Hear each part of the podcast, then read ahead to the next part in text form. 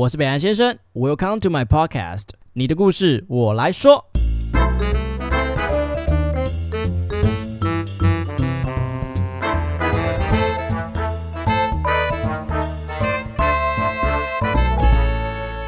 好，大家好，我是北安先生，我现在正在吃汤圆，因为今天是元宵节。不过你们听到录音的当下，一个就是礼拜一的早晨，厌世的早晨。然后你看他可能在吃早餐，然后边听我讲话。不过我们很棒啊，我们已经撑过了那个补班日六天。虽然就是下下礼拜好像还有一个六天，不过没关系，我们二月底就可以放四天了。然后我要去韩国首尔，那当然就是希望可以在那边遇到一些不一样的事情，跟跟大家分享。那今天其实我要跟大家讨论就是关于我的工作啦。那今天这本书啊，它是叫做《我的梦想是辞职》。那其实我在成品书店看到这本书的时候，基本上这种题目我是不太会去看或去买。因为通常书的内容很难有什么具体的事情，比如说他可能就会说叫你要自律啊，管理时间啊，你才有办法呃创造副业啊，然后现在副业有多棒啊什么之类，这种东西就很像说哦，我跟你讲说你要早起才会对你身体有帮助哦，对你的生生活节奏很好哦，呃我知道，可是我要怎么做？为什么我要这么做？有什么 theory 可以让我去实行的吗？这个可能是我会比较想要跟大家分享的题目啦。不过呢，我是一个视觉动物，它的封面真的太可爱，还是用一种复古的封面，然后文案就下的非常漂亮，叫做《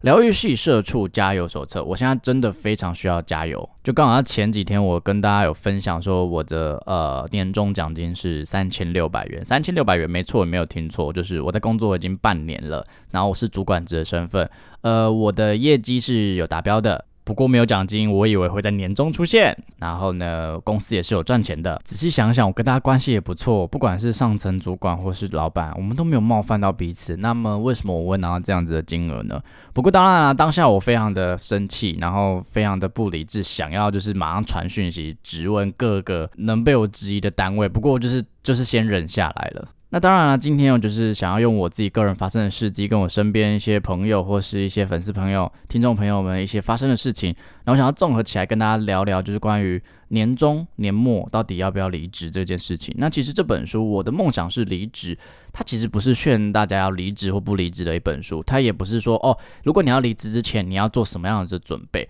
而是说在这样子不合理的现实之中，你必须要认清这是一个必然。那么在这个必然当下，我们应该要如何去承受这一切，对抗这一切？如何去调试自己的心理？作者朴诗恩啊，她其实是一个四十岁的中年女性哦。韩国本来男女不平等的关系就已经蛮严重了，加上她又是单身的身份，因此呢，作者其实在整个社会阶级里面是非常低的，是被认为是一个失败的族群。而整个故事的开头就揭露在他必须被迫签下一个放弃加薪并且升迁的一个同意书，否则他要被资遣。而男性完全不会受到任何权利的影响，就只有女性得这么做。在公司已经奉献十五年青春的他，实在没有办法说走就走，而他对自己的无能为力感到非常的失望，并且觉得很羞辱，但好像也不能怎么样，因此他写下了这本书去聊他的心情，还有他是怎么走出来的。老实说，如果你是从很功利主义的去看这本书，你会觉得哦，这本书就是 bullshit 啦，就是一个日记。不过也就是因为它是日记，所以它非常的血淋淋。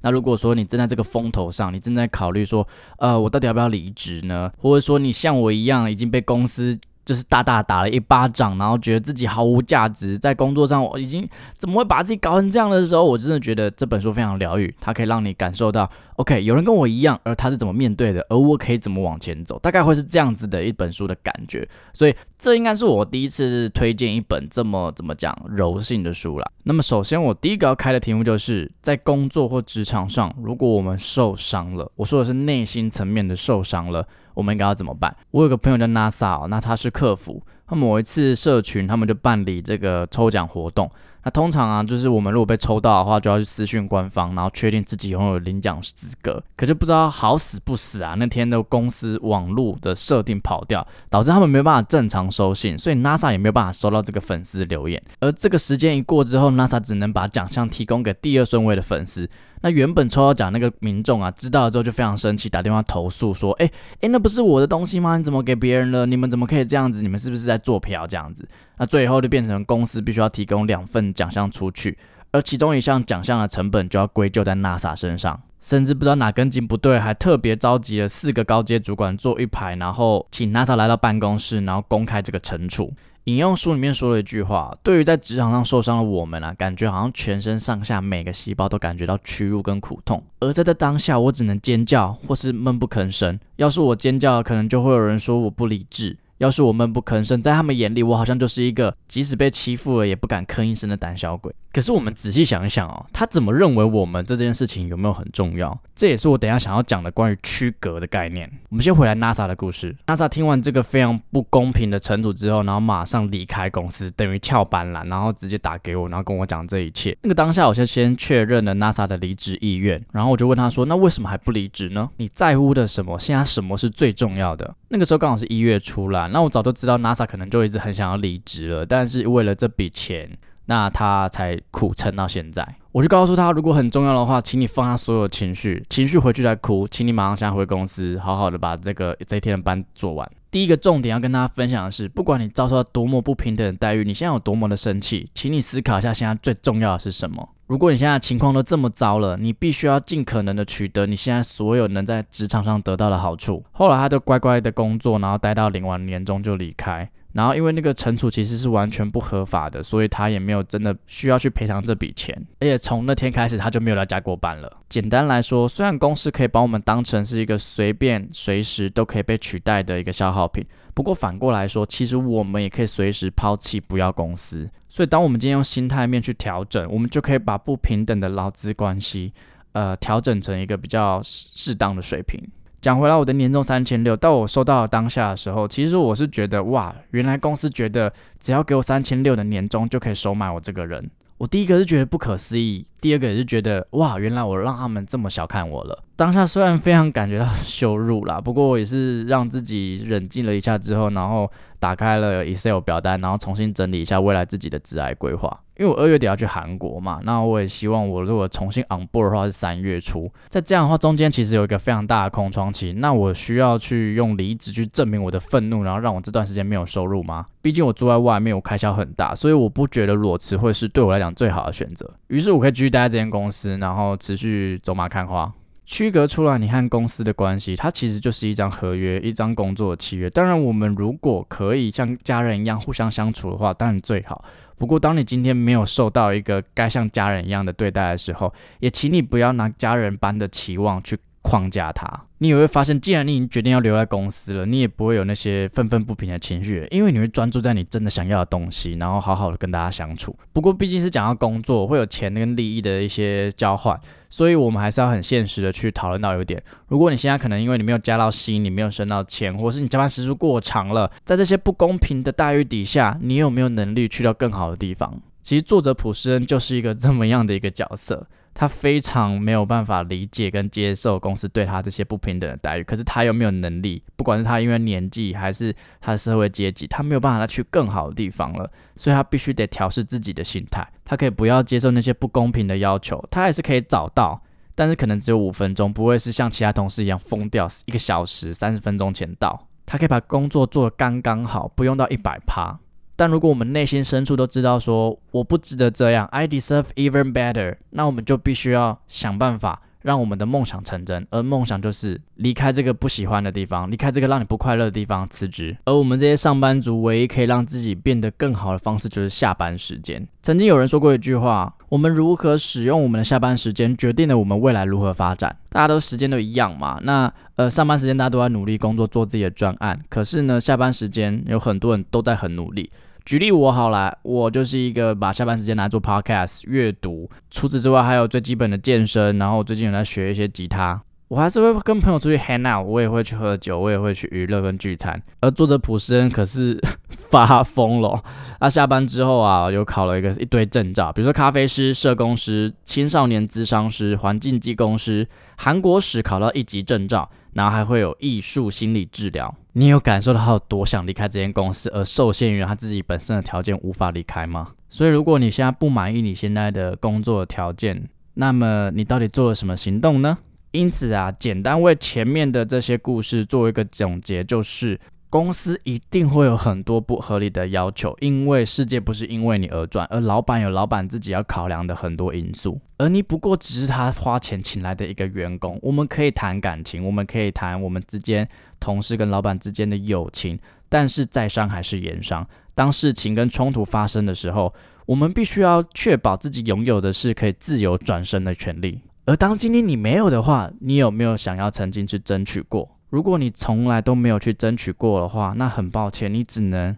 就这样子了。或许你能做的就是去顺应自己，呃，对于这件事情的看法，因为这是你选择的。那这个选择有好跟坏，不管怎么样，都是你自己要承担。我非常喜欢我一个朋友叫 Sony 的故事，他之前是担任我们在 marketing 这个部门很重要的一个角色，但他领的薪水跟他所有的拥有的职位非常的不合理。不过他还是因为很喜欢这份工作，所以持续的进行着。不过某一天引爆他的原因，是因为他发现他所有 marketing 上面的一些点子跟创意没有办法在这间公司实现了，因为可能公司的财务状况还是各种呃管理的状况变得趋于保守。他每次所有提的创意点子全部被打回。我记得我们某一天有聊到这件事情，然后他只很帅气告诉我，I deserve even better，我还可以去更好的，只是我只是想这边学好东西，然后把这边的东西做完。只是如果说现在没有我的舞台的话，那我就去别的地方啊，反正我还是过得去，省一点就好了。所以其实每一个人对于所谓呃在工作职场上觉得不 OK 的状况完全不一样。有些人在意可能是薪水，有些人在意可能是学习状况，甚至是跟同事相处的感觉。那不管怎么样，我希望大家都要努力的去让自己可以拥有一个我随时要走我都可以走的这个勇气跟 ability。最后还是要提供给大家，就是。呃，如果你现在对于你自己的现金的状况跟条件，不管是技能啊、专业也好啊，你觉得不够满意，你现在没有方法，可是你可能又没有钱去上课的话，有一个呃投资报酬率史上最高，然后它真的需要只需要很低的成本就可以得到的学习，就是看书。呃，阅读是我从大一开始拥有的一个习惯。原因是因为那时候加入直销团体，然后那时候因为